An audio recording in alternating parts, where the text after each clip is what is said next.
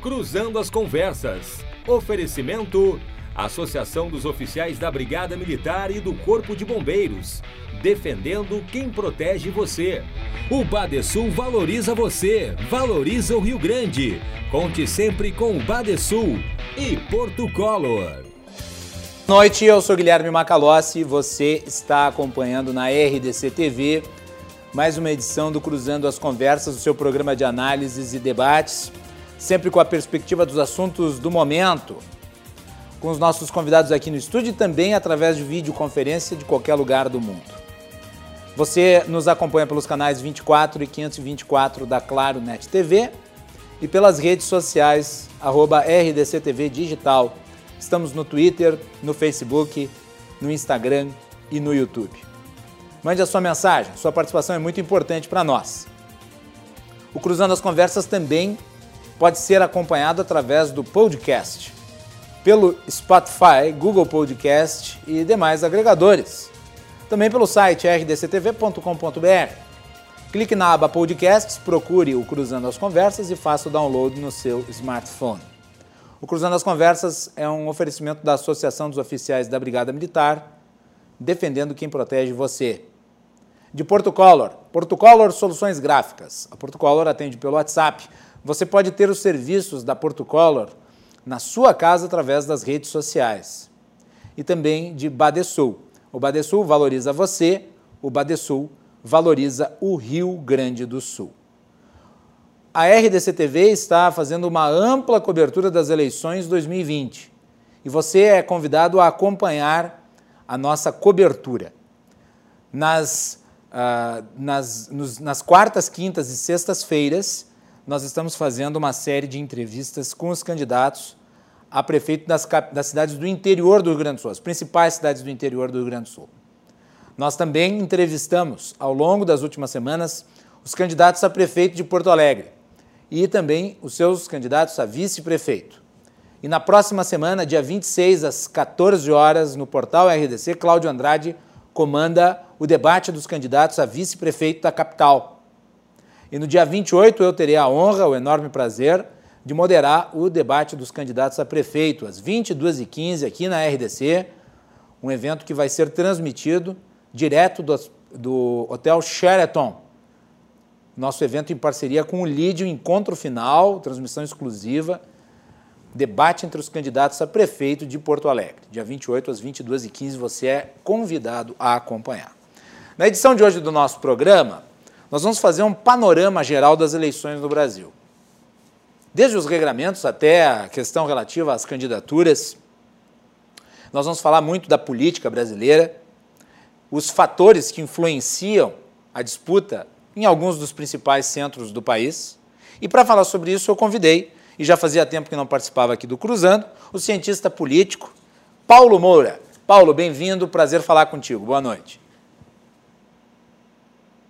Obrigado, Macalossi. Boa noite, é um prazer estar contigo, com o Renato aí. E vamos conversar sobre a eleição. Paulo Moura também é editor do Dextra, né, Paulo? Site recém-lançado em que faz análises sobre o cenário político brasileiro. Isso. Qual que é o site? dextra.com.br. É um site chamado dextra.jor.br, Jorge Jornalismo, dextra.jor.br. Então tá aí, para acompanhar as atualizações do Paulo Moura no seu site, vocês acessam esse endereço aí que o Paulo mencionou. E nós também temos a participação hoje do diretor do ranking dos políticos, meu amigo Renato Dias. Renato, bem-vindo de volta aqui ao Cruzando as Conversas. Boa noite. Boa noite, Guilherme. Prazer participar novamente. Boa noite ao Paulo também. Vamos conversar. O ranking dos políticos é um site importante, mais para o fim do programa vamos tentar colocar aí as atualizações do site dentro da pauta tem coisa boa ali que eu acho que é importante de ser divulgada, e o ranking dos políticos é uma bela iniciativa de fiscalização do trabalho no legislativo. Uh, eu vou começar por Porto Alegre, que é a capital da onde o programa está sendo feito. Uh, ontem a CNN divulgou uma nova pesquisa de opinião relativa às eleições, primeiro turno aqui na capital. Pesquisa Real Time Big Data CNN Brasil. Essa pesquisa ela traz aqui números interessantes. E eu gostaria de examiná-los junto com o Paulo e o Renato para entender o que está se passando aqui na capital do Rio Grande do Sul. Talvez o Paulo possa falar com um pouco mais de profundidade, porque o Paulo é gaúcho né, uh, e acompanha aqui os cenários políticos. Vamos colocar no ar os gráficos para a gente poder ver aí quais são os indicadores.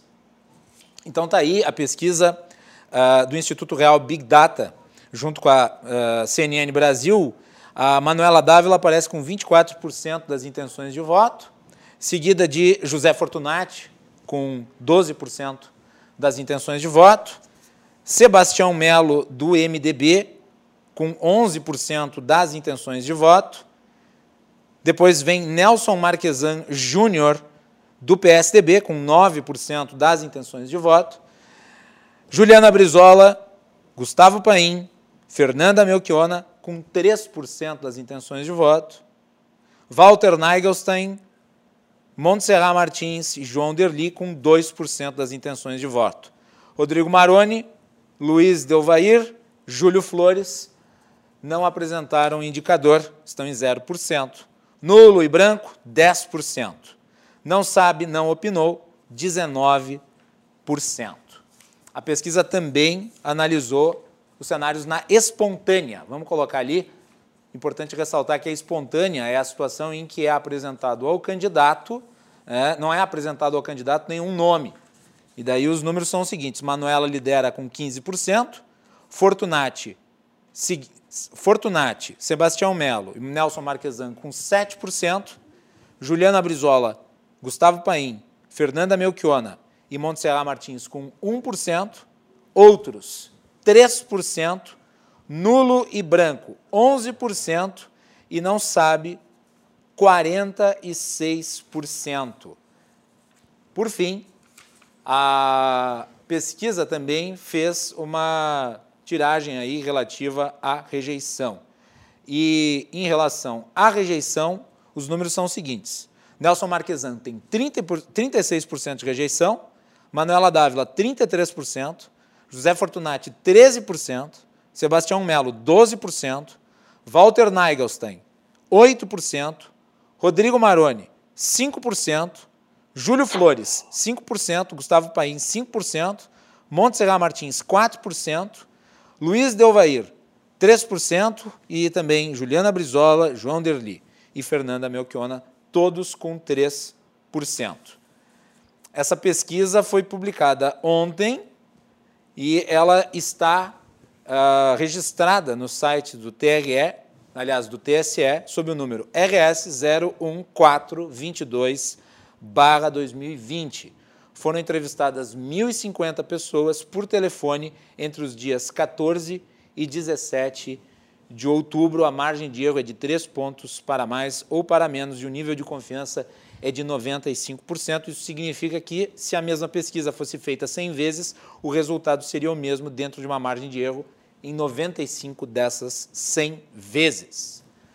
Paulo, tua avaliação desses números, a gente pode notar que há uma disputa renhida aí pelo segundo lugar eh, entre Fortunati, Sebastião Melo e uh, Nelson Marquesan Júnior. É. E a Manuela consolidada em primeiro. É, a, a, marca das pesquisas em Porto Alegre até esse momento tem sido uma, uma estabilidade eh, dos, dos, candidatos nessas posições. Pode variar de instituto para instituto os números, uhum. isso se explica, né? Porque são metodologias diferentes, questionários diferentes, pesquisas com amostragens diferentes, em, feitas em momentos diferentes.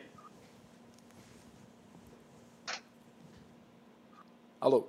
Mas há um posicionamento. A, a novidade Kisa é, embora com margem de erro, né, é a proximidade maior do Melo em relação ao Fortunati pelo segundo lugar. Uh, e acredito que a emoção da eleição em Porto Alegre deve ficar na disputa entre esses dois. Eu creio que a rejeição do prefeito Marquesan é um, é um impeditivo bastante forte. E lembro que Porto Alegre tem apresentado, aliás, no Rio Grande do Sul também, mas Porto Alegre tem apresentado uma característica em eleições anteriores, que é um movimento brusco em grande quantidade de eleitores, momento com nome, né? É neste momento os eleitores que rejeitam a Manuela, que não querem a volta da esquerda à prefeitura de Porto Alegre, estivesse observando o cenário e vendo quem é que poderá derrotar a, a candidata do PCdoB no segundo turno. E eu não descarto que o candidato que for percebido como aquele que tem mais condições de derrotar Manuela uh, seja o recebedor aí de um, de um, de um contingente significativo de votos, provocando aí o desempate entre o, o Fortunato e o Melo. Né? A minha impressão é que o cenário se encaminha é, para algo com essas características. Né? Não sei se na proporção em que aconteceu em eleições anteriores, é, a eleição da IEDA no Rio Grande do Sul, do Rigoto no Rio Grande do Sul já foi assim, outras eleições na capital já apresentaram essa característica e, e, e, eu não descarto que aconteça novamente ali. E um dos dois candidatos hoje que disputa cabeça a cabeça quem vai para o segundo turno com a Manuela uh, abrir uma diferença e definir quem é que vai para o segundo turno. Quem será é difícil de saber, mas eu acho que é possível antecipar essa possibilidade aí como desfecho do cenário de reta final aí que se aproxima da três razão, vamos observar aí essa movimentação reta final. Paulo, tu consideras então que uh, nessa eleição aqui em Porto Alegre também há uh, aquele mesmo uh, modelo de posicionamento do eleitor que é mais baseado na rejeição ao candidato que ele, que ele não quer ver eleito de jeito nenhum do que necessariamente do apoio ou do entusiasmo dele por uma candidatura em específico?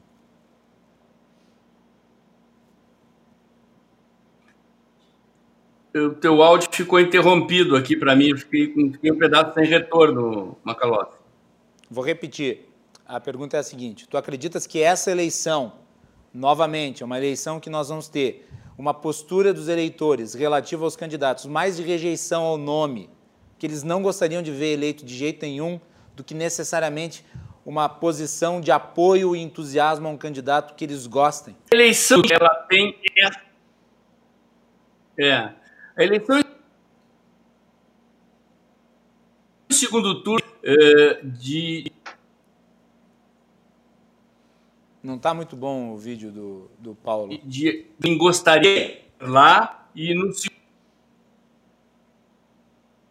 Vamos, vamos fazer o seguinte, vamos ver se a produção consegue, talvez... Segundo turno, vota assim, né? Então, é preciso... Ah, eu acredito que é possível que isso aconteça, né? Uh, que o eleitor, você vê que a, a rejeição Está muito cortada a fala do Paulo. da Manuel, é, né?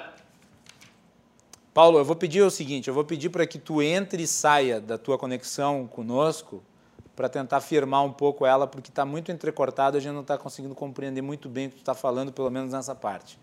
Eu vou passar okay. a palavra, eu vou, eu vou pedir para o Renato se manifestar agora em relação tá a, a, a, a, pesquisas de opinião, que a pesquisa de opinião em geral, não sei se o Renato está muito por dentro do cenário político aqui em Porto Alegre, mas uh, para passar para ele, basicamente, os candidatos que colocam-se uh, em segundo, terceiro e quarto lugar, eles tenderiam a disputar um público parecido.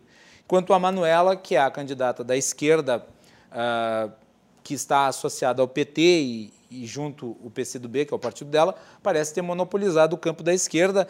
As candidatas de esquerda que estão aqui, que são, no caso, a Juliana Brizola, do PDT, e a Fernanda Melchiona, do PSOL, elas aparecem com um percentual muito pequeno. Mas se somar os percentuais, quer dizer, some-se o, o percentual da Manuela, mais o percentual da Juliana Brizola, mais o percentual da Melchiona, e ao mesmo tempo você somar o percentual do Fortunati, do Sebastião Melo, do Walter, do Gustavo Paim, se juntar esses percentuais todos, você vai chegar dentro daquela margem dos chamados três terços. Né?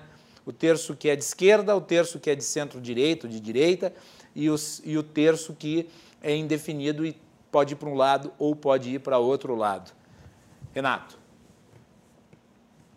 Exatamente, Macalossi. O que chamou atenção para mim nesse, nesses dados que foram apresentados é o alto número dos indefinidos ainda, né? principalmente na, na pesquisa espontânea. Acho que foi 46%, se não me engano. Vamos botar na tela aí. O que acontece? A eleição de, pre...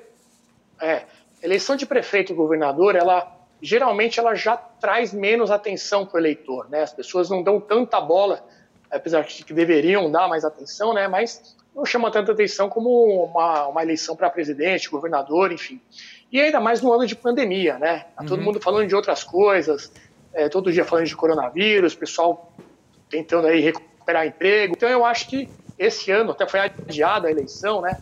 Então as pessoas ainda não pararam, por incrível que pareça, tão próximo que a gente está da eleição, mas a maioria das, das pessoas ainda não parou para olhar em quem vai votar. A Manuela, ela tem um recall muito grande ainda por ter sido Verdade. candidata, né, a vice-presidente na chapa do Haddad. Então, quem vai votar na Manuela provavelmente já declarou ali esse voto. Eu imagino que ela tenha pouco a crescer desses números que já foram apresentados na pesquisa. Por outro lado, é, a, a, o outro candidato que for disputar com ela, que ainda está em disputa, esse sim ainda tem um potencial muito grande. São as pessoas que não querem a Manuela, como você estava dizendo, a questão da rejeição. E aí, quando a gente pega esses 46% que na espontânea nem pararam para olhar quem são os candidatos, eu imagino que quando for chegando mais próximo da eleição, aí sim esses números vão se consolidar e vai ficar mais claro o cenário de quem vai ser o adversário dela no segundo turno, e aí sim com aquela eleição de quem é o mais menos feio, né, do segundo turno que a gente tem muitas vezes, que quem tiver a menor rejeição acaba ganhando a eleição.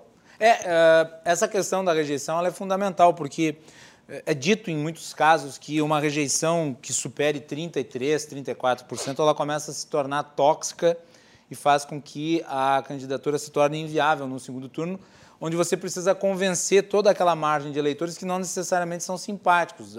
O primeiro turno, é, o, é, é, é em geral, é a, é a, é a eleição do, do voto nichado. No segundo turno, você precisa ampliar a sua base. Daí você tem que, obviamente, ser uh, receptivo a esses votos, né, Renato? Exatamente. E a minha leitura é que o nicho da esquerda já está consolidado, praticamente consolidado, nesses números da pesquisa.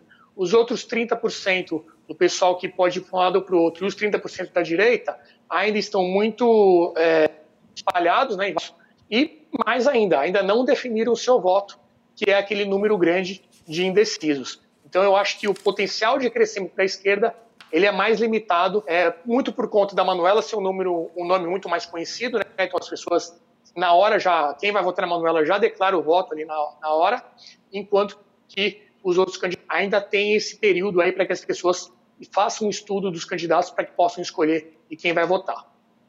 Vamos ver se a conexão do Paulo melhorou um pouco agora que ele voltou. Paulo, questão de rejeição e o recall da Manuela Dávila. É, a rejeição, como eu dizia, eu concordo com o Renato, né? Ela, ela pesa muito. Uh, em segundo turno, o, o, eleitor tende a votar em, é, com o veto em quem ele não quer, né? E, e aí a rejeição pesa. O Renato cita uma questão interessante, que é um, é um modelo de análise que eu utilizo também, que é a divisão do cenário em três terços, né? Você tem um terço de esquerda, um terço de centro e um terço de direita. Uh, a Manuela, nessa faixa dos 24%, 25%, praticamente ocupou todo o campo da esquerda. Uhum. Eventualmente, algum eleitor mais à esquerda no segundo turno se somaria a ela, mas uh, o, a, a rejeição dela, que é de 33%, se você for observar, é o, é o terço anti-esquerda, né?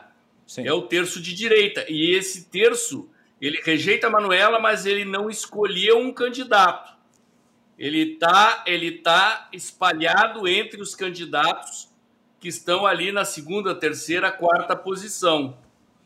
E, e, esse eleitor é um eleitor que não quer a Manuela de jeito nenhum. Então, ele, a, a, tendência é de, com a aproximação da data da eleição em primeiro turno, o eleitor vai observar quem é que pode derrotar Manuela.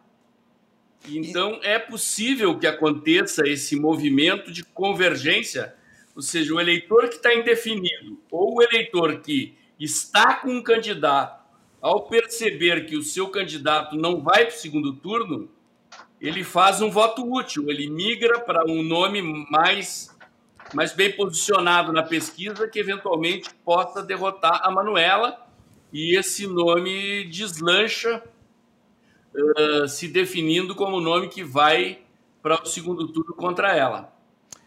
E isso implica, obviamente, na na questão relativa aos candidatos que têm menor margem, porque provavelmente é desses, desses candidatos que sairão os, os chamados votos úteis. Pelo menos em tese é isso que acontece. Né? É, é, tem uma questão interessante que o Renato observa, com a qual eu concordo também, e eu percebo isso claramente: o eleitor está distante da eleição. Uhum. Né? Eu acho que deve, agora, com a aproximação da data da eleição, nas próximas semanas, este grau de atenção e de busca de informação vai aumentar. Né? É, e, então, isso também corrobora para essa análise da possibilidade de um movimento de convergência em relação ao nome. Né? E o cálculo é esse: dizer, dá para se dizer praticamente que em Porto Alegre, este movimento que acontece na reta final do primeiro turno é quase um padrão. Né? Ele, ele, ele, ele tem se repetido eleição após eleição. Mas na eleição anterior, na né, eleição... né, Paulo? A, na eleição hum, anterior, hum. a esquerda ficou de fora do segundo turno. Basicamente, a esquerda é, clássica, a, a, esquerda, a esquerda tradicional, a esquerda acabou apoiando o Sebastião Melo naquela oportunidade contra o Nelson Marquesan. A vice do, do, do, do, do Melo aqui em Porto Alegre era a Juliana Brizola. Agora não me Isso. parece que a esquerda ficará de fora do segundo turno. Pelo menos tudo leva a crer que Manuela Na estará ele... no segundo turno. É. Dois elementos importantes aqui. Primeiro, aquela época o PT vivia o auge do desgaste, né? 2016, é, impeachment da Dilma, uhum. havia um ambiente absolutamente desfavorável e o PT concorria contra o PCdoB. Então, o PT hoje ele está, ele, a estrutura partidária do PT ainda é uma máquina forte. É o partido, é um dos partidos que mais tem fundo partidário no Brasil inteiro, né? Então, uh, dessa vez, PT e PCdoB estão competindo aliados. Então, você tem a Manuela, a Manuela com o recall que ela tem, ela sempre teve votações boas em Porto Alegre, foi candidata a vice na chapa do PT, e agora você tem essa combinação entre um nome com uma boa penetração com a máquina do PT por trás. Então, acho que não se repete esse cenário da esquerda ficar fora do segundo turno. Uh, mas acho que se repete. O próprio Marquesan, na eleição passada, surpreendeu. Foi ele o beneficiário deste movimento. Né? E o que aconteceu na eleição passada é que a esquerda, uma parte da esquerda, a maior parte da esquerda anulou. E, e outra parte apoiou o MEC, né? E nessa eleição não existe isso. Hoje, hoje os candidatos fora do campo da esquerda estão disputando o voto de direita, né? Tanto que o Melo fez uma aliança, pegou um vice liberal, uh, coligou com o PRTB, que é o Partido General Mourão, que abriga os candidatos mais conservadores aí a vereador, é, é um movimento que você vê. Uh, Walter Nagelstein tentando buscar esse voto também, né? Então é uma o Paim tentando buscar esse voto. É, é, o, o, contingente de eleitores que define a eleição é esse eleitor de centro-direita ou de e, direita. É ele esses, que vai convergir. Se tu, se tu, pegar esses candidatos aí, Paim, Paim uh, o, o, Walter Nagel, somar eles, já fica com um patamar próximo ali do, do, do Marquesan, do Melo e do, e do Fortunati. Esse é, eleitor que poderia ser considerado mais conservador está dividido. É, dividido é difícil de dizer porque os percentuais são baixos, né? Uh, de ambos, né? Mas sim, eles, eles, eles retêm uma parcela pequena de eleitores que, se migrar para um dos dois, para o Fortunati ou para o Melo, define quem vai para o segundo turno. Mas é preciso lembrar: existe uma parcela de eleitores maior do que o voto desses dois que segue indefinido, né? Está ali na coluninha do, do, dos, dos indefinidos. Então, esse contingente é que deve se deslocar nas próximas semanas para um nome.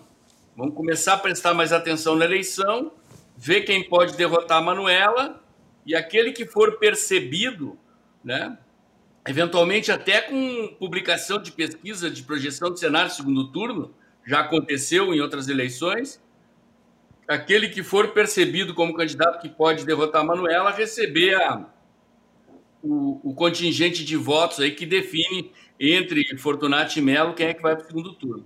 Vamos pedir para a produção colocar de novo a parte da pesquisa relativa à intenção de voto, uh, no caso, a intenção de voto uh, que é com os candidatos, a, não a espontânea, a estimulada. A estimulada. Está ali, ó, 19%, então o número. Se nós pegarmos a margem de erro da pesquisa, tem mais, talvez tenha até mais gente que não sabe em quem votar do que, do que quem lidera a, a, a pesquisa do primeiro turno, né, Paulo?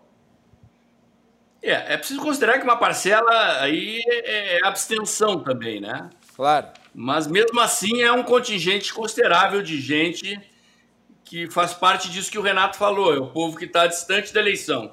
Não começaram a prestar atenção ainda, e isso deve mudar em função do voto obrigatório, a eleição está se aproximando, o pessoal começa a prestar mais atenção no noticiário, começa a prestar atenção em pesquisa publicada, começa a olhar a propaganda eleitoral, prestar atenção, porque lá na frente vai ter que escolher. E tudo isso corrobora para essa leitura que eu faço de que esse contingente vai convergir para um nome e definir quem vai para o segundo turno. Ô, Renato, uh, talvez essa seja uma eleição que nós tenhamos um número de abstenções muito mais alto do que em outras, né? Acho que isso é um ponto importante.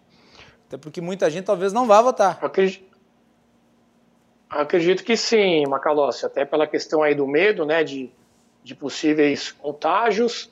É, é, aquela coisa, né? Tem até aquela listinha que mostra onde é que o vírus ataca, né? Ele não ataca na praia, ele ataca na escola, ele não ataca na sessão de votação. Então, acho que muita gente vai acabar evitando também, principalmente de risco, né? É, correr aí o, o risco de é, ir num lugar com, com, aglomeração e tudo mais. Sobre esses números também, Macalossi, eu acho que tem o seguinte: é, a, geralmente quem está na oposição, né, quem quer mudar a situação, que é o pessoal da esquerda hoje, né, aí no, Porto Alegre também, ele está mais engajado, né? Então, enquanto o pessoal está é, tá mais preocupado com o vírus, não está muito ainda olhando a questão da, dos candidatos, quem está ali querendo mudar, quer fazer uma, uma mudança de ideologia né, de quem está no poder, até por até em nível federal, né, Bolsonaro toda hora aí nas notícias e tal, quem está dente com a política, ele está mais ansioso para votar, então ele já sabe em quem ele vai votar. E isso é refletido também nas pesquisas. Então, por isso que o, o adversário da Manuela acho que vai demorar um pouco mais para ficar definido. E tem uma, uma leitura que eu faço também de longe, né, do, do, da política gaúcha, aí vocês vão poder confirmar para mim ou não, uhum. que é uma alternância de poder muito grande que existe. Né? Acho que principalmente no governo estadual, sempre a oposição acaba ganhando. Acho que é raro ter reeleições no Rio Grande do Sul.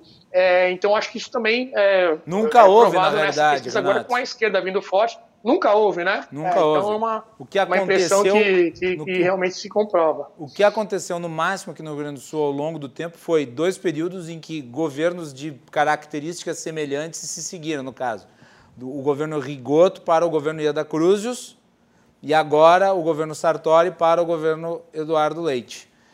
Não são governos iguais, mas são semelhantes. Porto Alegre com o Rio Grande do Sul. Ah? Hum, olha aí. Por isso que é importante a palavra do, de quem está é. de lá. Em Porto Alegre, em Porto Alegre, o PT governou por 16 anos seguidos e houve várias reeleições. este padrão de não reeleger é do Estado. É. Porto Alegre teve Perfeito. basicamente os 16 anos do PT, e eu acho que dá para se dizer como ah, o período histórico da esquerda, porque antes do PT também teve o governo do Alceu Colares, então vem desde o Alceu Colares até o fim do governo PT, e posterior a isso houve uma guinada ao centro, por assim dizer, que se seguiu com a vitória do José do, do, do Fogaça. Fogaça. E daí depois é. seguiu o Fortunato. Porto Alegre é uma cidade assim centro-esquerda. É, claro, mas, mas menos, menos relacionada com aquela esquerda mais de caráter sindical, né? De qualquer isso, maneira, isso, é. eleito também por uma parcela dos eleitores que rejeitavam o PT, no caso. Mas, de qualquer maneira, é, foi isso. E o Marquesan, o Marquesan daí sim representou, pelo menos do ponto de vista da, das propostas, ideias na eleição passada, uma, uma, uma, uma, uma vitória de um pensamento mais liberalizante. Analisar o governo já é uma coisa que nós não podemos ele, fazer. Que ele não colocou em prática, né? Bom, mas aí é uma análise que não se pode fazer aprofundadamente agora, né, porque acaba res, resbalando em cima da legislação eleitoral, o que é uma pena. Mas, de qualquer maneira, eu acho que é importante a gente colocar uh, um, uma questão aqui que eu acho que é macro, tem influência direta sobre a eleição municipal, mas diz respeito às eleições em outros lugares. Depois eu quero falar um pouco, e o Renato pode falar sobre isso, e o Paulo também, porque está tá em São Paulo, é uma eleição municipal que obviamente baliza a disputa nacional. Uh, mas qual é o peso para vocês uh, da, do pensamento ou da corrente uh, identificada com o esquerdismo na eleição e com aqueles que se colocam como os bolsonaristas ou os que são de direita, os conservadores, por assim dizer? a eleição municipal está sendo pautada pelo conflito de caráter nacional? Vou começar pelo Renato. Eu acredito que sim, Macalossi, principalmente quando você enxerga os próprios candidatos tentando fazer é, essa ligação, né? O russomano, sempre que ele consegue, que ele tem, que ele tem uma oportunidade, ele coloca ali que ele é amigo do Bolsonaro, que ele é o candidato do Bolsonaro. E aí a gente pode ver várias, né, com a questão liberal conservadora, né, que seria aí o, um, um rótulo para a gente dar é, para a ideologia e representando o bolsonarismo. É, e o, o russomano, principalmente quando você pensa em questões de livre mercado e tudo mais, o histórico dele é completamente para isso. Mas, é, como um apoio do Bolsonaro a essas alturas significa realmente uma chance muito maior de eleição, ele tenta se pegar nisso e o Bolsonaro também tem ter as suas razões ali de apoio no Congresso do partido do russomano, enfim, a gente pode entrar nos detalhes aí do, de tentar explicar essas alianças, né? É, enquanto que o Boulos né, aparece aí como o grande representante agora da esquerda aqui em São Paulo, acho que ele está com uma intenção de voto até muito alta, não esperava que ele estivesse aí entre 12% e 14%, são as últimas pesquisas que apareceram, é, e o PT é muito fraco, né? Então, é, muita gente fala até que o próprio PT vai acabar abdicando dessa candidatura para apoiar abertamente o Guilherme Boulos do PSOL, e ele que tem aí uma ideia de ser o novo Lula, né, com todo aquele estilo, o próprio é, a caricatura que ele faz, né, o personagem que ele para fazer essa substituição aí do Lula no futuro. Então acho que sim existe essa, essa esse reflexo, né, do, da grande polarização nacional nas, nas eleições municipais. E São Paulo, obviamente, por ser a maior cidade, o colégio eleitoral não fica fora disso. Tua avaliação, Paulo? É, eu, eu acho que tem uma questão, uma dupla questão aí. Primeiro, o Renato tem razão no que diz respeito à maneira como a eleição de São Paulo está sendo tratada pelos políticos, né? A, a, disputa entre o presidente Bolsonaro e o governador Dória na antessala da eleição de 2022 foi introduzida como um componente da eleição no momento em que o presidente eh, assumiu o apoio ao russomano e, e, isso é inseparável do cenário da eleição. Mas eu não vejo o eleitor paulistano levando isso em consideração. Eu acho que, pelo que eu percebo, é, é que o que está pesando nesse momento né, é É o, é o critério da, da gestão municipal, da prefeitura da cidade, uh, e seria necessário que o ativismo conservador que foi para as ruas aqui em São Paulo no impeachment da Dilma, na eleição do presidente Bolsonaro, adotasse o candidato russomano como seu. Mas não parece e, haver empolgação, não... né, Paulo? O, o, porque exatamente, o, é exatamente o que eu ia dizer. Porque o candidato russomano, ele é um candidato que sempre teve esse patamar aí e ele, em geral, murcha. E, aliás, a última pesquisa que saiu mostrou ele com queda, ele já está atrás do, do, do Bruno Covas. Pode continuar. É, eu, eu levanto uma interrogação com essa pesquisa do Datafolha que saiu hoje, e, e, eu quero ver a do Ibope, que vai sair no fim de semana, porque ela destoa muito uh, da pesquisa XP e PESP que saiu ontem, né? o relatório circulou, e, e, e, de um padrão que vinha se apresentando. O que que, o que que os números das outras pesquisas diziam? Né? Uh, o russomano na frente, em torno de 25%, né? não, vou, não vou me pegar nos números, porque com a margem de erro uh, tem algumas diferenças. O, o, o, o, Covas em segundo lugar, na faixa dos, dos 23%. Então, aí varia 24, 22 no Instituto, o Russomano 25, 27 em outro instituto, mas as posições mais ou menos dessas. O que, que se constatou no IBOP e na XP IPESP? Uma pequena queda do russomano de dois pontos e uma subida de um ponto, ah, perdão, uma pequena queda de um ponto do russomano e uma subida de dois pontos do Covas, mas sem alterar as primeiras posições. O que me chama a atenção é que o Datafolha publicado hoje aponta uma queda de sete pontos do russomano que é, não estou dizendo que não possa acontecer, né?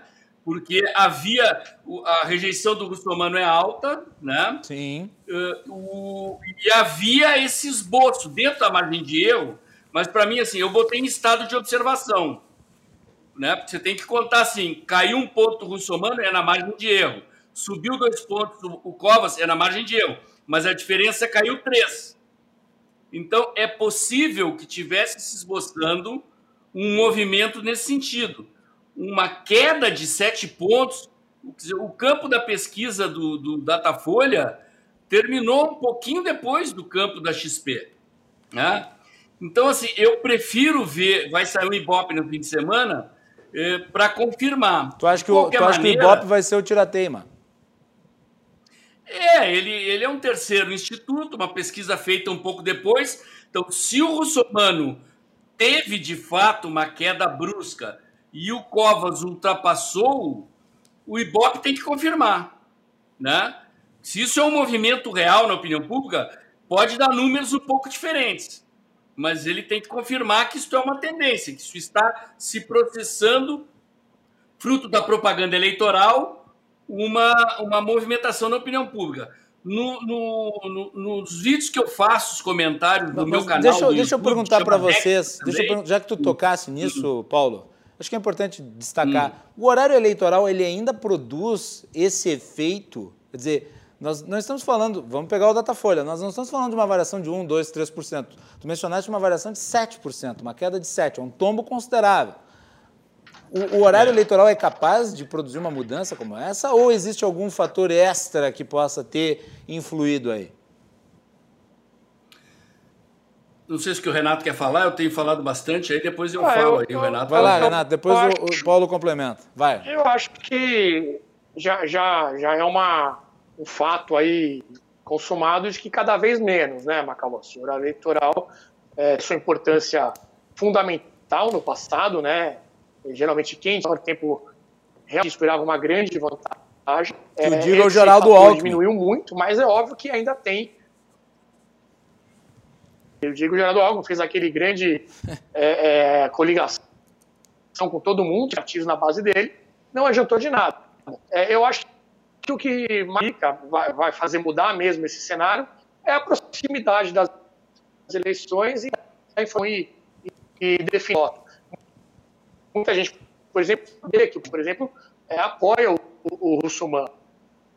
Né? Isso pode fazer lá na frente. Ah, eu gosto do Bolsonaro, eu vou votar. E quem ele está indicando pode não estar tá muito claro ainda essa, esse apoio, é, porque o Bolsonaro não está fazendo isso. Ele tá, a gente faz alguma coisa, faz um comentário, corrijo, mas muito discreto. Então, acho que se ele perceber que existe algum risco, por exemplo, do russo humano ficar fora do primeiro, ele vai fazer isso de uma forma mais quente, né?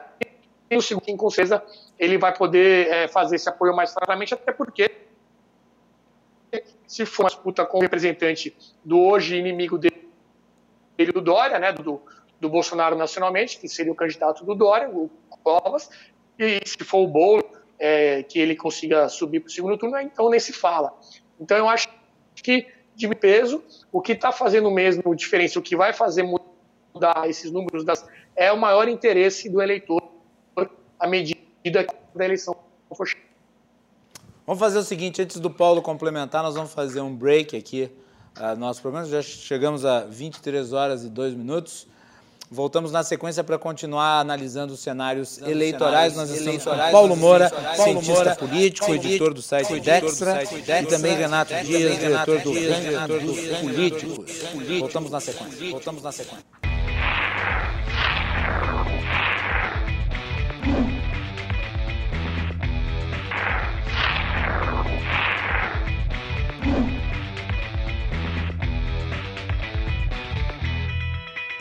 Segundo bloco do Cruzando as Conversas aqui na RDC TV, você que está nos assistindo é convidado para acompanhar no próximo dia 26, às 14 horas, o debate dos candidatos a vice aqui na nossa programação no portal RDC. A condução é do meu colega, amigo jornalista Cláudio Andrade. Nós vamos ter o encontro dos vices.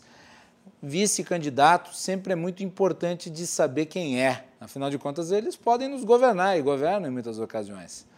E nós também teremos no dia 28 às 22h15 o debate dos candidatos a prefeito, encontro presencial que a RDC TV promove junto com o lead direto do Hotel Sheraton. Encontro dos candidatos a prefeito, um evento é, que certamente marca este primeiro turno das eleições. E você pode nos assistir, você já sabe, pelos canais 24 e 524 da Clarnet TV pelas redes sociais, arroba RDCTV Digital em todas as plataformas. O nosso programa é um oferecimento da Associação dos Oficiais da Brigada Militar, defendendo quem protege você, de Portucolor Soluções Gráficas. A Portucolor atende pelo WhatsApp e você pode ter os serviços da Portucolor na sua casa. E Badesul Desenvolvimento. Badesul valoriza você, valoriza o Rio Grande do Sul. Conte sempre com o Badesul. Voltamos com Renato Dias, diretor do Ranking dos Políticos, e Paulo Moura, cientista político e editor do site Dextra. Paulo, volto contigo. Continuamos aí a nossa análise. Tu ias falar a respeito das últimas colocações do Renato sobre a eleição em São Paulo, que é a eleição municipal mais nacionalizada do país. Claro, São Paulo é uma cidade uh, com uma quantidade de habitantes muito grande. Né? Uh, as forças políticas precisam da capital de maneira a se balizar no debate público nacional e isso acaba sempre influenciando ali. Vamos lá. Bom, uh, nós falamos aí da, da, do que poderia estar interferindo nas alterações de comportamento do eleitor. Eu queria chamar a atenção um aspecto. Primeiro, essa campanha, e eu acho que isso é uma marca nacional, ela é uma campanha com pouca estratégia e uso do marketing digital. Quer dizer, aquilo que o presidente Bolsonaro fez mas, mas na não, campanha presidencial. Não te parece hum, um despreparo não, extraordinário, visto que essa eleição talvez seja a eleição que mais prescinda de marketing digital, uma vez que há todas as restrições sociais de contato físico, proximidade? O problema é o seguinte: eu diria que 90% da classe política brasileira é analógica dos partidos. Onde tem campanha digital relativamente bem feita é nos vereadores em geral desse campo conservador que fez os movimentos de rua e que usava o digital no ativismo. Aqui em São Paulo, paradoxalmente, o único que está fazendo uma campanha digital competente é o Boulos tem um site responsivo, capta voluntários para grupo de WhatsApp E eu acho que parte da explicação para os percentuais de voto que ele tem se deve a isso. E a outra parte se deve ao fato de que ele virou o, o representante da esquerda. O pessoal está começando a substituir o PT em âmbito nacional na liderança do bloco da esquerda e o eleitor de esquerda foi para ele aqui em São Paulo, né? Então, o que está pesando mesmo é a eleição de marketing tradicional. E o PSDB aqui em São Paulo navega de braçada nesse, nesse terreno. Programa de televisão, pesquisa qualitativa, observando como é que o eleitor está recebendo a propaganda, calibrando a propaganda, vendo como é que o eleitor percebe o adversário e atacando o adversário nos seus pontos fracos, no maior estilo de campanha tradicional realmente. Então, o PSDB aqui em São Paulo tem a máquina da prefeitura, uh, o partido está em decadência, mas ainda é uma máquina forte, tem peso, né? E, e essas coisas uh, desequilibram a eleição, né?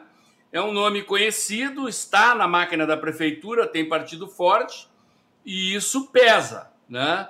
E, e, por mais que as pessoas estejam desatentas em geral, vão começar a prestar atenção agora na televisão, quer dizer, o, o, ninguém desliga a TV para não ver um spot de 30 segundos, um rádio, um spot, um comercial de 30 segundos na TV. De alguma maneira a propaganda pega você, né? algum grau de informação você recebe, e como você não tem um ativismo digital das campanhas, né? Se você for olhar, o próprio Bruno Covas, que é o prefeito, as páginas dele nas mídias sociais estão estacionadas há meses, né? Ou seja, ele, ele não, ele propôs, talvez antevendo que nenhum adversário teria o digital forte, ele desprezou o digital. Se ele for atacado no digital, Digamos que aconteça o seguinte, vou traçar uma hipótese, né? Essa pesquisa mostrando uh, o Bruno Covas ultrapassando o Russomano e esse eleitor mais à direita resolve se resolve entrar no jogo e atacar o Covas pelas mídias sociais, ele não tem estrutura para se defender, porque ele não tem campanha digital competente. Está fazendo feijão com arroz no digital, né? Então, para mim, esse é o cenário. Esse é o cenário. Muito bem, Renato, tua avaliação é? é eu acho que essa falta de tal, né, essa campanha digital mais fraca que a gente está observando, é muito por uma incompetência, também uma falta de planejamento das campanhas, mas também porque os produtos são ruins. Né? Para você ter um engajamento digital forte, você precisa ter um candidato que é carismático, que, que gere ali a emoção das pessoas, de, o, o, o no WhatsApp, é, e fazer essa coisa se espalhar. É muito orgânico também uma campanha digital bem sucedida, né? Foi o que a gente viu com o Bolsonaro. E é o que a gente vê com o Boulos, por exemplo, que é um cara carismático, você não pode negar isso. O Boulos, ele é mais engajado para espalhar isso digitalmente, ele posta o apoio dele. O Boulos também acabou virando o candidato da imprensa, muitas vezes, né? Sempre tem é, campanhas, é, reportagens favoráveis, com, um olhar mais amigável é, a a figura dele. E eu acho que então tem esses dois fatores. Um é realmente uma falha das campanhas de darem um foco maior, mas também porque o produto, né, o candidato, não que ajuda também nesse tipo de engajamento. Se você pegar o Russomano no Covas, são dois candidatos ali que você não, não, eles não transmitem nenhuma emoção, eles não têm nenhum tipo de mensagem ali que também estimule os seus a, a fazer essa mensagem se espalhar. Deu certo com o Bolsonaro porque ele é justamente o perfil é perfeito para isso. Ele é um cara que fala as coisas que ele fala, tem todo aquele estilo dele. Então foi o maior case de sucesso. E dá, é, dá que, é, pra, é que para tu motivo, é que nós temos que, que outro candidato ah, há, uma, há uma, uma, uma, uma, compreensão muito muito rasa de como é que funciona a, a lógica de compartilhamento e de, uh, de, de como uma, uma informação se se, se, se, se espalha pela, pelas redes sociais. Para que haja isso, e os candidatos precisam produzir conteúdos nesse sentido, eles precisam ser necessariamente viralizáveis. E eu acho que isso que o Renato traz é importante. E o candidato, para ser viralizável, ele tem que ter certas características. Parte dos candidatos acabam não produzindo conteúdos viralizáveis nas redes sociais. Por exemplo, tem um outro candidato que tem apostado bem, que tem, tem ido muito bem nas redes sociais em São Paulo, que é o Arthur Duval. Ele está indo muito bem nas redes sociais. Que é o Arthur, sociais. exatamente. Eu ia citar. É. Ele está indo muito bem nas redes sociais. O nome mas... dele, ele tem um de. Mas de ele social, e o Boulos. Né? Ele vem do YouTube. Ele e o Boulos, que são candidatos de linhas muito distintas, eles têm uma característica. Eles são candidatos de uma nova geração de políticos. E o Bruno Covas já não é dessa nova geração de políticos. Mesmo, mesmo ele sendo um, uma pessoa jovem, ele não é desta geração de políticos. É, não é da nova política. Então, essa, eles, eles, eles fazem frases de efeitos, né? eles produzem memes. Você eles lacram.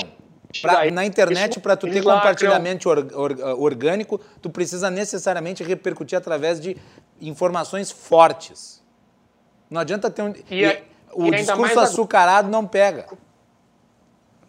E, e, e há uma outra característica também, que é o seguinte. as plataformas.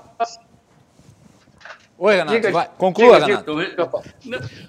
Não, eu só ia dizer mais difícil, né? Você fazer a campanha digital, porque tem muita barreira nas próprias plataformas, né, de impulsionamento, tem muitas regras que então realmente o orgânico faz toda a diferença.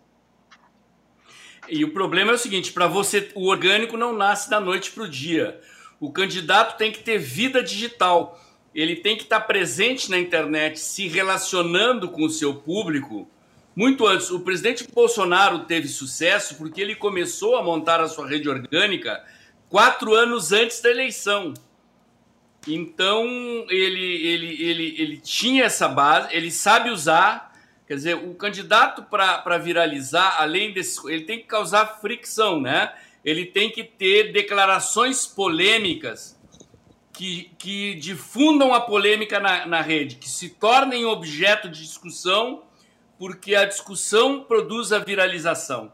Todo mundo emite uma opinião sobre uma declaração controversa que o candidato disse e aquilo muitas vezes, inclusive, se torna notícia na grande imprensa e causa um, looping, um efeito de retroalimentação das mídias, né? uma convergência de mídias provocada por um fato criado no digital que ganha o noticiário da grande mídia. E isso o presidente Bolsonaro fez com maestria e, e apesar de ter muita gente que domina o digital, como Arthur Duval, o pessoal do MBL que está com ele, né? É, é preciso ter uma liderança também capaz de galvanizar o voto, quer dizer, não, não basta viralizar, né? Quer dizer, o Boulos, a esquerda entrou atrasada, mas está estudando isso, né? O Boulos está se beneficiando não só de uma campanha digital bem feita, mas da decadência do PT. Por que, que o Boulos tem a quantidade de, de intenções de voto que ele aparenta nas pesquisas? É o eleitor que antes votava no PT. Em todo o cenário tem um percentual expressivo de eleitores de esquerda, né? Você junta o, o voto do PT, com, que é 4%, 3%, dependendo do instituto. Junta o Boulos, que é 12, 14, né? Pega aí o candidato do PSB, que é o França, que está com alguma coisa em torno de 8, você vai ter aí os 20, 20 e poucos por cento, que é mais ou menos a votação da Manuela em Porto Alegre. Né? É, é, o eleitor de esquerda. E como o PT entrou em decadência, esse eleitor foi para o Boulos. E o Boulos deve estar tá garimpando esse eleitor nas mídias sociais e trazendo para os seus grupos de WhatsApp, de WhatsApp trazendo para as suas redes, né? E utilizando foi, foi bom com vocês, Foi bom vocês mencionarem Uh, e aqui eu acho que é importante falar especificamente do PT. Foi bom vocês terem mencionado a, a, decadência do PT como um dos partidos, ainda é um dos maiores partidos brasileiros, obviamente, tem uma grande base de filiados, mas está uh, com um enorme desgaste ainda relativo ao Petrolão, à, Lava Jato, e, e, e o partido está com péssimo desempenho aí nas principais cidades, em que em outras épocas tinha facilmente sempre alguém, pelo menos com chances ou indo para o segundo turno. São Paulo, por exemplo, Gilmar Tatu tem um, um desempenho pífio. Como disse o Paulo, já estava até se analisando a hipótese de uma desistência em favor do Boulos. Aqui em Porto Alegre, mencionamos no primeiro bloco, o PT abriu mão de ter um candidato. Quer dizer, o Miguel Rosseto é, é o vice da Manuela Dávila. Em outras cidades também relevantes. Né? Existem poucas cidades aí em que o PT tem candidatos competitivos. Uh, e eu gostaria que vocês falassem um pouco sobre isso. Renato. Reflexo ainda, né, do, de tudo que aconteceu. É, é um reflexo também do problema interno que o PT tem de não ter formado novas lideranças. Então, sempre com aquela questão do Lula, o único grande nome do partido, né, deixando para substituírem. Até hoje ficam falando que é o, que é o Lula, que Lula, Lula ali, ah, em 2022, ou seja, não surgiu nada, tanto é que o nome que disputou ele, né, o Haddad, ex-prefeito aqui de São Paulo, que perdeu no primeiro turno a eleição para o João Dória, quando tentou se reeleger, ou seja, um nome muito fraco, e isso se reflete nacionalmente, né? Faltam lideranças, você tem outras nomes, e no, no PSOL que, na minha opinião, ele tenta repetir esse fenômeno do, do Lula, né? Ele tenta transmitir essa imagem é, para tentar repetir no futuro o fenômeno eleitoral que foi o Lula. Então, é, acho que o PT vai ter que se reinventar, né? Partir aí para um, uma análise de como formar novas lideranças, senão ele vai acabar virando aí um coadjuvante nessas eleições. O PT que nunca gostou de ser coadjuvante, né? Muitas vezes ele, ele não, não abre mão da candidatura é, que poderia até significar uma vitória da esquerda, porque ele prefere ser protagonista perdendo do que ser um coadjuvante ajudando a ganhar ou a proposta, a ideologia que ele gosta. Então é um desafio para o PT vai se portar daqui para frente, porque essas eleições acho que vão dar um, um belo banho de realidade de como o PT está fragilizado em termos eleitorais por todos esses fatores que eu falei. Falta de lideranças novas, essa falta de crítica e, e de também fazer os movimentos corretos, dando um apoio numa cidade, por exemplo, para ganhar em outra. Eles não abrem mão nunca disso. Eles vão ter que fazer essa autoanálise aí, se é que vão fazendo. Paulo. É, eu, eu já fiz um vídeo no meu canal. Mas é importante destacar o também. erro, mais um erro de leitura do ex-presidente Lula, né? Porque foi ele que bancou a candidatura do Gilmar Tatu. E, o Gilmar Tatu está tendo esse desempenho aí de nanico. E, é, na verdade, o Gilmar Tato ele, ele forçou a mão para ser, né? E, e, o Lula meio que lavou as mãos e deixou, né? E a situação do PT é crítica. Eu fiz um vídeo no meu canal sobre isso, analisando também. Tomei por base uma reportagem da Folha de São Paulo, que deu uma analisada nos resultados da pesquisa. E já é possível afirmar claramente, independentemente do resultado da eleição, o PT sai como o grande derrotado. Isso já é possível dizer. Uh, o PT perdeu o eleitorado do Bolsa Família. Nas cidades em que o PT consegue fazer 10% ou mais, algumas capitais do Nordeste, como Fortaleza, Recife, né? É, Fortaleza talvez vá ao segundo turno contra o capitão Wagner, se o candidato do Ciro não ultrapassar. A Luciane Lins tem 14%, mas o PT não consegue fazer, é, não alcança 10% no eleitor do Bolsa Família. Quando você estratifica a pesquisa por renda, né? Esse, esse segmento do eleitorado que ela que era predominantemente lulista, eh, principalmente no Nordeste, hoje ele está na casa dos, dos 6, 7, 8% que segue votando no PT. Encolheu nessa proporção. O PT está praticamente fora do segundo turno em 99% das capitais. Tem chances de ir ao segundo turno uh, em Fortaleza, e uma que outra capital irrelevante do ponto de vista da importância política e do contingente de eleitores. Então, o, o PT perdeu da eleição de 2012 para a eleição de 2016 10,5 milhões de votos, perdeu 65% das prefeituras e perdeu 45% dos vereadores na minha avaliação, vai levar outro tombo dessas proporções. E deixa eu aproveitar e. e desculpe, Paulo, pode continuar, desculpe.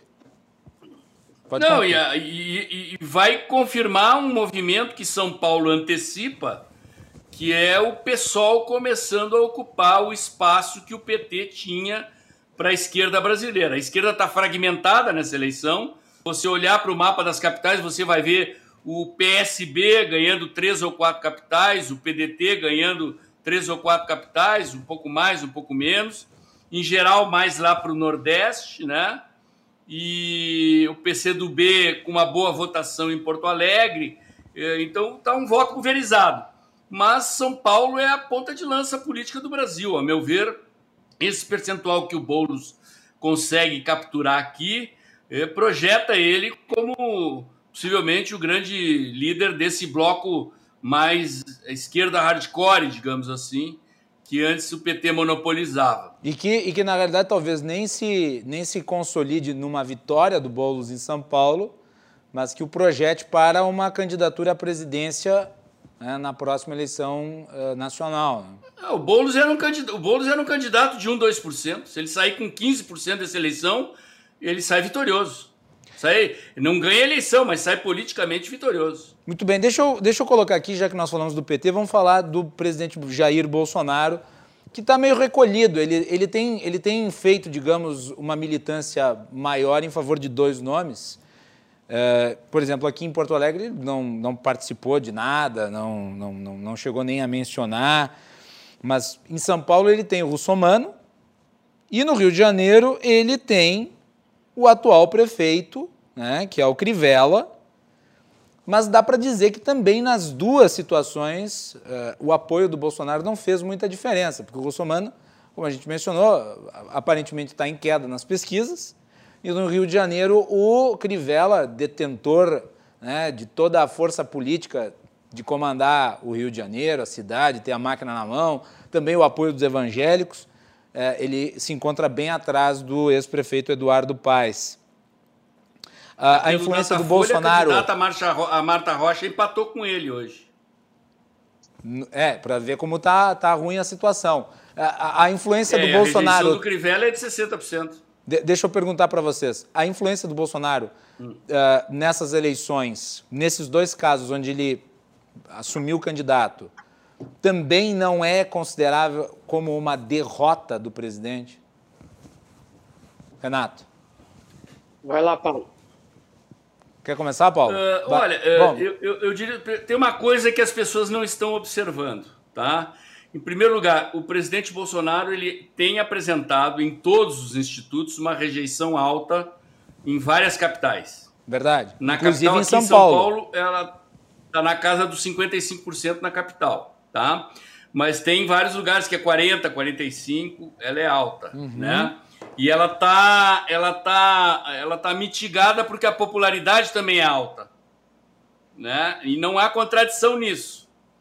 Uh, então, as pessoas não têm prestado atenção porque as manchetes têm dado destaque aos resultados das pesquisas mais para o lado da aprovação e, e as pessoas não prestam atenção nesse aspecto. Agora, eu, assim, no Rio, eu acabei de dizer aqui, a, a candidata Marta Rocha empatou com o Crivella, a, a, lá na casa dos 13% no Datafolha de hoje. Né? E a, a, rejeição do Crivella é na casa dos 60%, tem instituto que dá ele com 65% de rejeição. Uhum. Então, é muito provável que o Crivella fique fora do segundo turno. O apoio do Bolsonaro ao Crivella foi muito mais tímido no Rio, já sabendo disso, e eu acho que o presidente operou muito mais do que um apoio ao Crivella, um flerte com a Igreja Universal, com o partido dele, eh, mesmo com a possibilidade de se sacrificar eh, perdendo com Crivella no Rio, o gesto o mantém próximo do Republicanos, que é o partido onde estão dois dos filhos deles no Rio de Janeiro, Flávio Bolsonaro e o Carlos Bolsonaro, e é o partido controlado pela Igreja Universal do Reino de Deus, que é, é, é se não me engano, a segunda maior igreja evangélica no país depois da Assembleia de Deus, né? Mas é isso. Agora, eu acredito que se é, o presidente Bolsonaro consegue botar o Russomano no segundo turno e, eventualmente, é, derrotar o, o Covas e o Dória aqui, ele, ele pode sair se dizendo vencedor, né? E vice-versa. Se o Covas ganha, quem vai sair se dizendo vencedor é o Dória, apesar do candidato Bruno Covas estar se dissociando do Dória, se afastando. Eles tiveram uma divergência sobre a vacina, por exemplo. O Covas declarou que não acha necessário obrigar a vacina. Uh, o Covas desapareceu das, das entrevistas coletivas da pandemia que o, que o Dória dá uh, diariamente. No início, os dois apareciam juntos, né? Mas eu acredito que, do ponto de vista nacional, essa imagem de vitória ou derrota do presidente Bolsonaro passa por São Paulo e pelo desempenho do Russomano. E Paulo, uh, mas e se o Russomano não ficar nem no segundo turno? Vai ficar bem feio para o presidente, né? Uh, tem que ver como é que ele. Assim, eu, eu constatei hoje que ele, ele, ele fez essa inflexão. Dizer, ao chamar Bruno Covas de Bruno Dória, ele está sinalizando a intenção de fazer o que eu já havia afirmado num vídeo, né? Que é, é grudar o Dória no Covas para tentar fazer a rejeição do Dória uh, impedir o crescimento do Covas, né? Se isso vai dar certo, eu não sei, porque para isso funcionar no marketing político, você precisa fazer uma propaganda negativa por 10, 15 dias seguidos para ver se para ver se pega, né? Se a opinião pública compra o argumento. Mas uh, é isso. Agora, o, se o russomano derreter e não for ele, né? Se for um outro nome, pode acontecer aí do próprio Bruno Covas perder. Se for o Márcio França, por Márcio França, candidato PSB, ele perdeu por pouco para o Dória. Na capital, o Márcio França ganhou do Dória na eleição para governador. Perdeu, perdeu para governador, mas ganhou na capital. Então, se o, se o russomano desaba uh, muito expressivamente, eu não descarto que o Márcio França possa crescer e se ele decolar na reta final, ele ameaça o Covas, porque aí ele é a novidade da reta final Aí o eleitor anti-PSDB aqui bota as fichas ali para derrotar. Renato. Concordo com a análise do Paulo. É, acho que o Rousseau tem dois aspectos que ajudam ele a não derreter o suficiente para ficar. Um é a campanha mais curta, né? vai ter menos tempo para ele se desgastar. Anos que ele sempre aparecia em primeiro lugar nas pesquisas, havia uma campanha muito maior, um tempo muito maior para as pessoas irem desistindo de votar. Esse ano é mais curto. O apoio do presidente acaba sendo um fator é, que ajuda aí nas primeiras posições.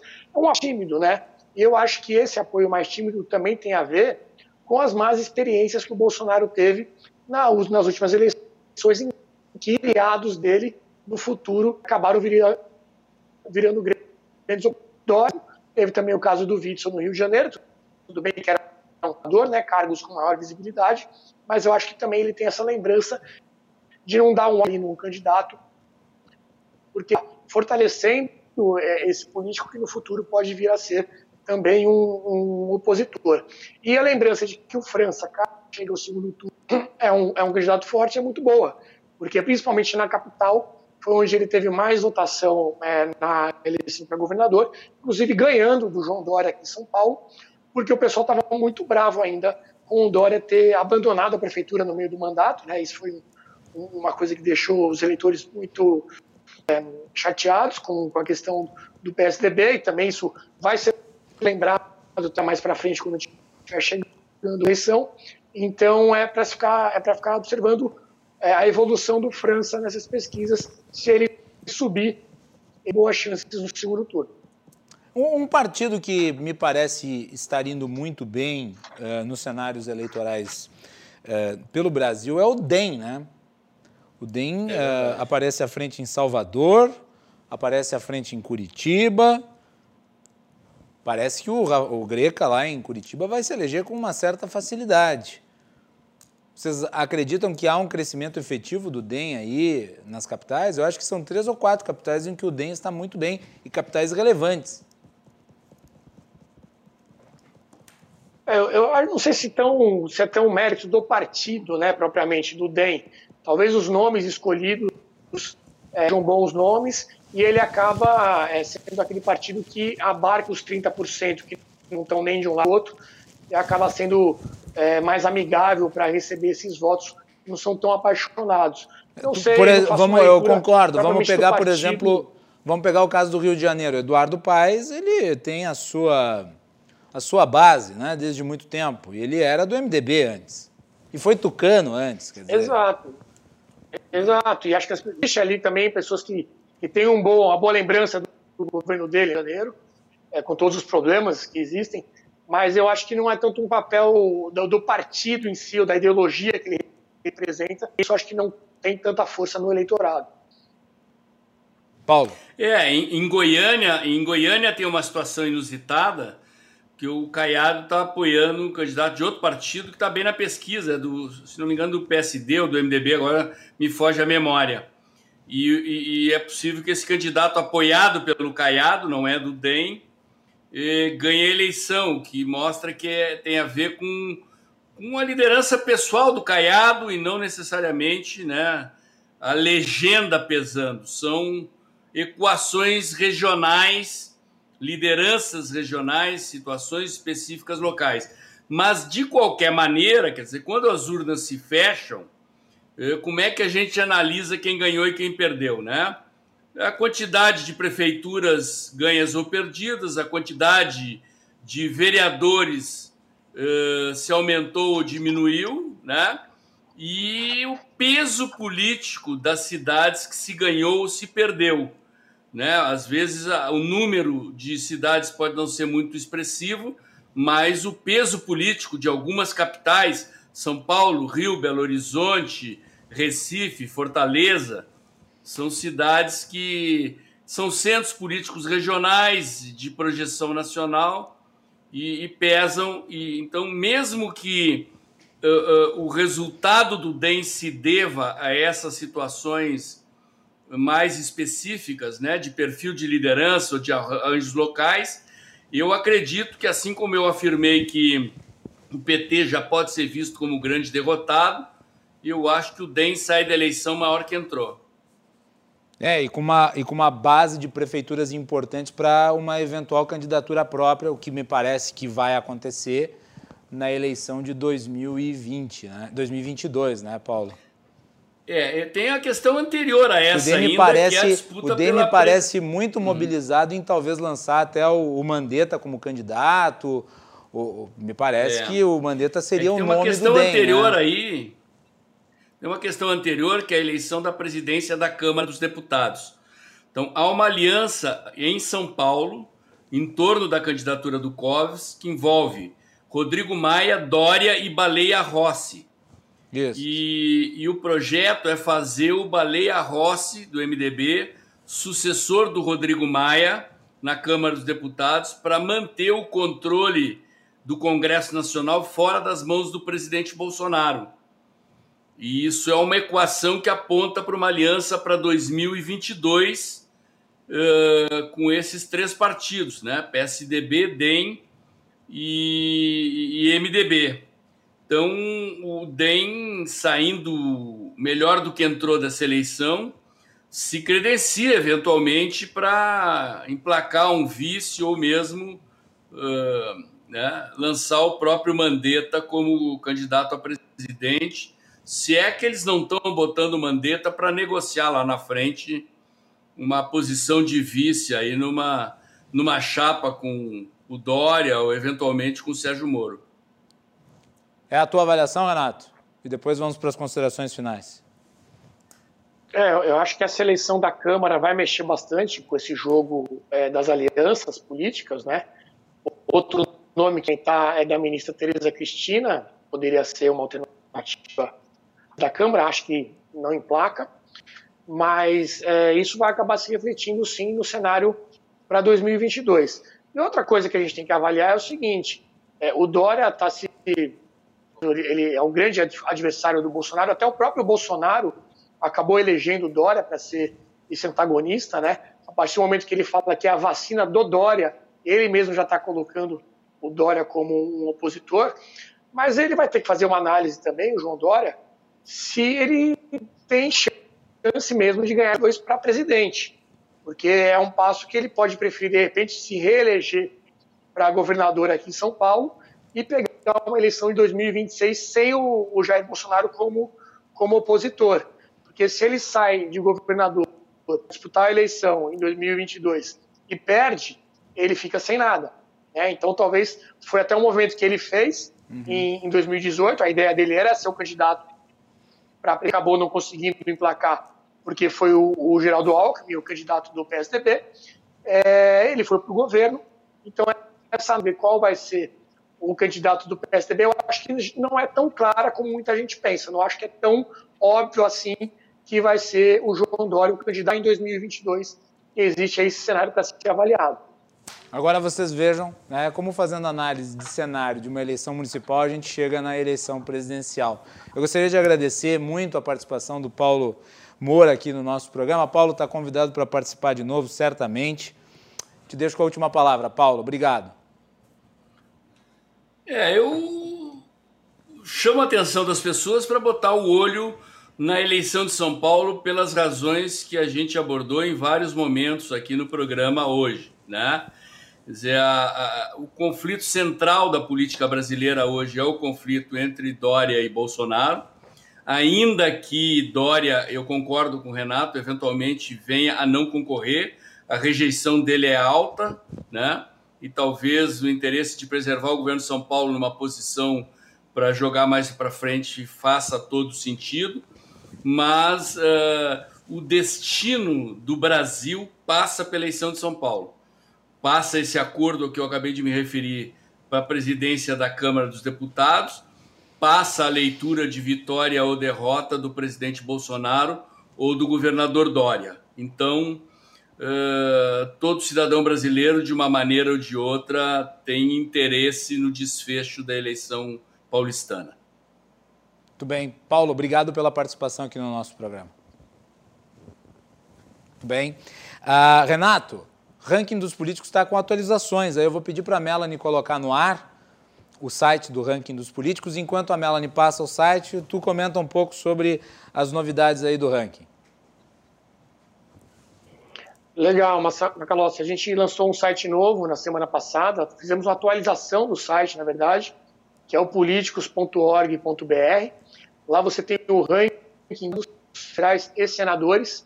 Então a gente faz uma avaliação do desempenho de mandato é, do Congresso Nacional.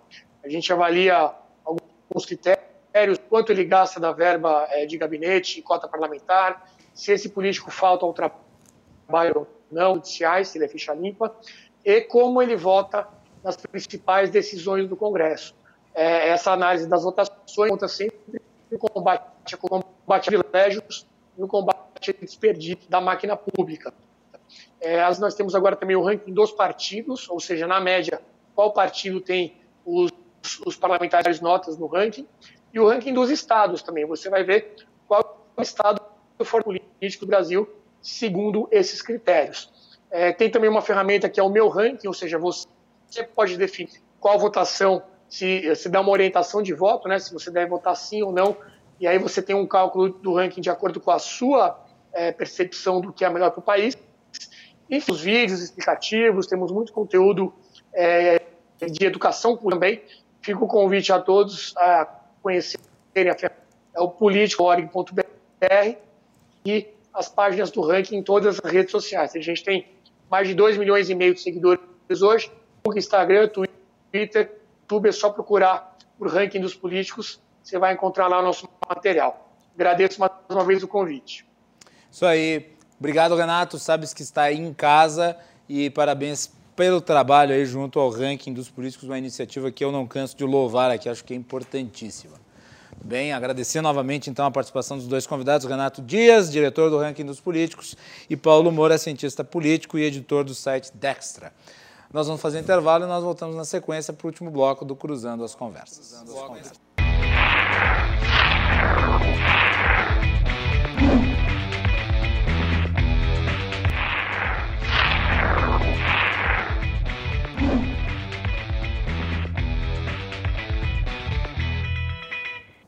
Último bloco do programa com João Carlos Silva. O Cruzando as Conversas é um oferecimento da Associação dos Oficiais da Brigada Militar, defendendo quem protege você.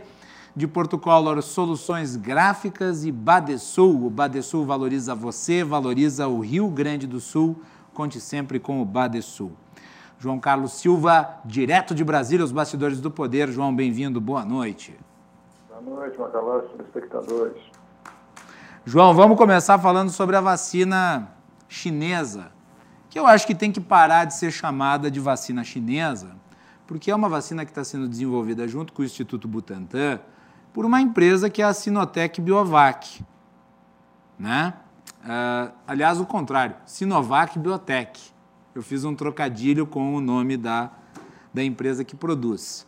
De qualquer maneira, está sendo feita junto com o Instituto Butantan, que tem uma tradição de 100 anos, né, João? É secular a tradição. É, é uma referência. O maior fornecedor de vacinas do Brasil é o Instituto Butantan. Foi criado pelo Oswaldo Cruz. Não é uma grande esparrela isso que o presidente da República está fazendo com essa vacina? além de, de, de você fazer um, um, tumulto muito grande com relação a isso, você está chutando o maior parceiro comercial que o Brasil tem, que é a China. Isso. Hoje, conversando com o deputado federal Fausto Pinato, do PT de São Paulo, que preside a Frente Parlamentar Brasil-China BRICS, ele é um dos mais importantes parlamentares da base aliada do governo, é do alto clero, ele estava dizendo que a China não pode ser tratada dessa maneira. Conta da vacina, o presidente extrapola por conta de pessoas que assopram no seu ouvido determinadas coisas e ele coloca a China, a vacina da China, como um não referencial. Isso acaba atingindo também a questão comercial. E hoje, se vocês, os telespectadores, observaram, o capitão foi um general se justificar. Depois que a batalha Verdade. passou, os generais é, é, foram para cima, houve um descontentamento pela, pela questão do tratamento do general Pazuello, e o presidente da República foi até o, a, a, residência onde está o, o, o, ministro e justificou, foi lá fazer uma visita de cortesia, depois do, da situação constrangedora que ele criou para o general Pazuello, para dizer que estava tudo bem. Na verdade, não está tudo bem ainda. Pode até ficar, mas no momento ainda não.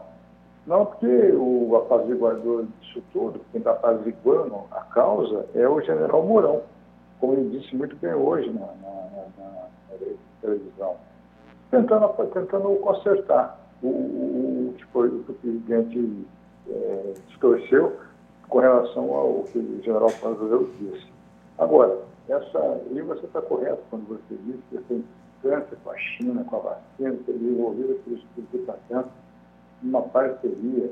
Você tem que torcer para que a vacina desperte, funcione logo, para poder salvar vidas. A única solução é a vacina. Aliás, João, tu mencionaste a questão dos investimentos da China no Brasil, que é o maior parceiro comercial com quem nós temos um saldo positivo na balança comercial. O segundo maior parceiro é, o, é os Estados Unidos, mas com os Estados Unidos nós temos um déficit nas, nas nossas transações comerciais. Com a China, entretanto, nós nunca tivemos um resultado tão positivo. E o embaixador da China no Brasil, Yang Wanming, ele publicou no Twitter o seguinte, abre aspas, nos últimos dois anos, empresas, investir, empresas chinesas investiram no Brasil mais de 15 bilhões de dólares em agricultura, nova energia, telecomunicação eletricidade, petróleo, infraestrutura, logística, com mais 5 bilhões novos de investimentos já acordados. O total investido no país já superou 80 bilhões e chega a 100 bilhões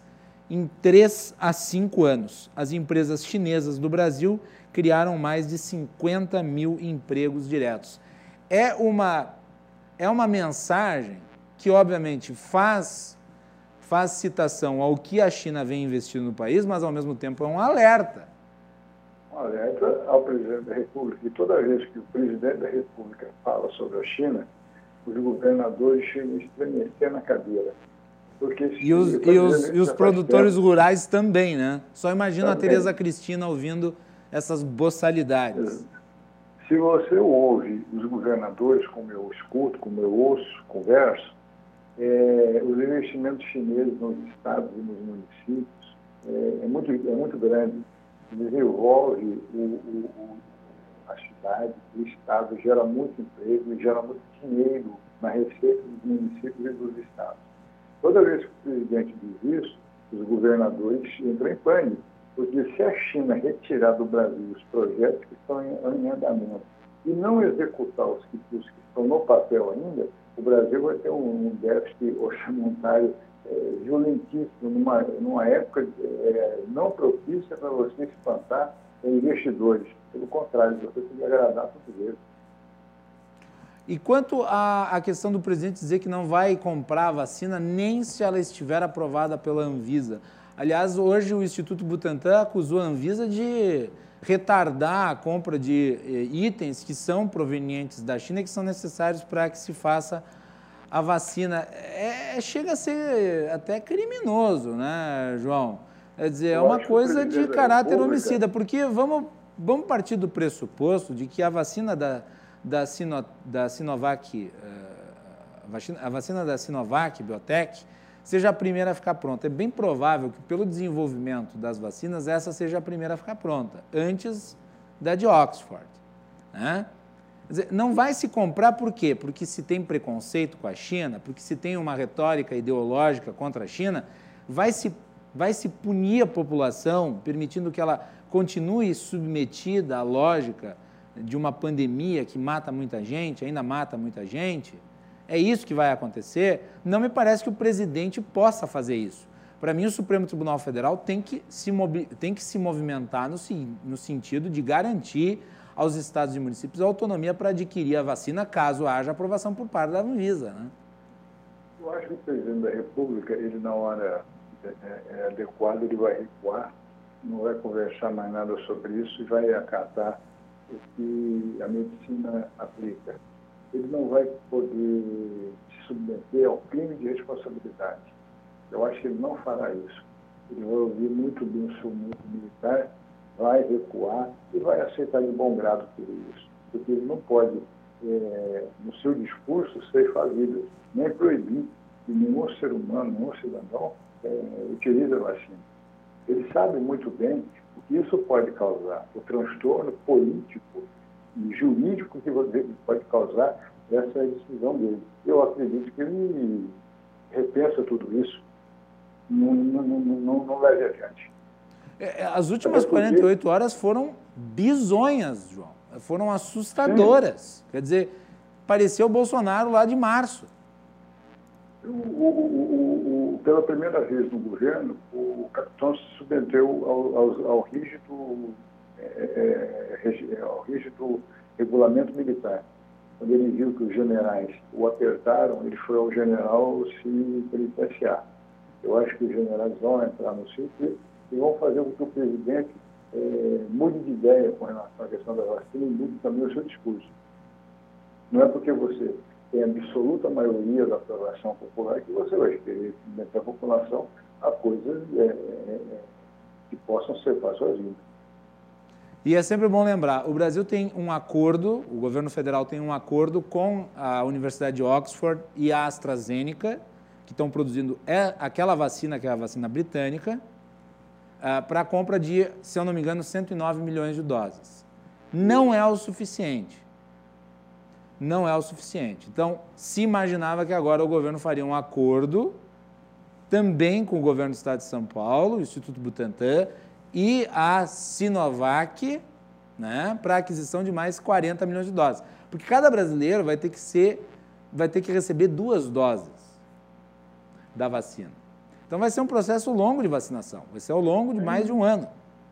É, quando começar a surgir a vacina, ótimo, mas vai ser um processo longo. Então vai precisar de muita vacina. Não se pode abrir mão de nada por preconceito ideológico. Não. Ainda mais sendo. Imagina, João, se essa vacina dá certo e a de Oxford dá errado. E aí? Pois é. Porque tem isso, as vacinas estão para comprovar a sua eficácia. Elas já se demonstram seguras. Agora elas vão se provar eficazes. E se uma for eficaz, e no caso for a da, da China, e não a de Oxford, vai ficar se esperando que a de Oxford é, refaça os seus estudos para chegar a uma vacina, enquanto isso a gente fica com a pandemia porque não se quer comprar a vacina chinesa? Eu acho o seguinte, ou se abraça o Butantan, ou se abraça o Butantan. Não tem solução. Muito bem, João Carlos Silva, obrigado pela participação, meu querido João. Volta amanhã aqui no Cruzando as Conversas. Boa noite. Boa noite, Macalós, telespectadores, e até amanhã. Um grande abraço a todos. Muito bem. João Carlos Silva, a coluna dele de política, sempre ao final do Cruzando as Conversas. Nós vamos ficando por aqui, voltamos amanhã. Uma boa noite a todos. Até mais.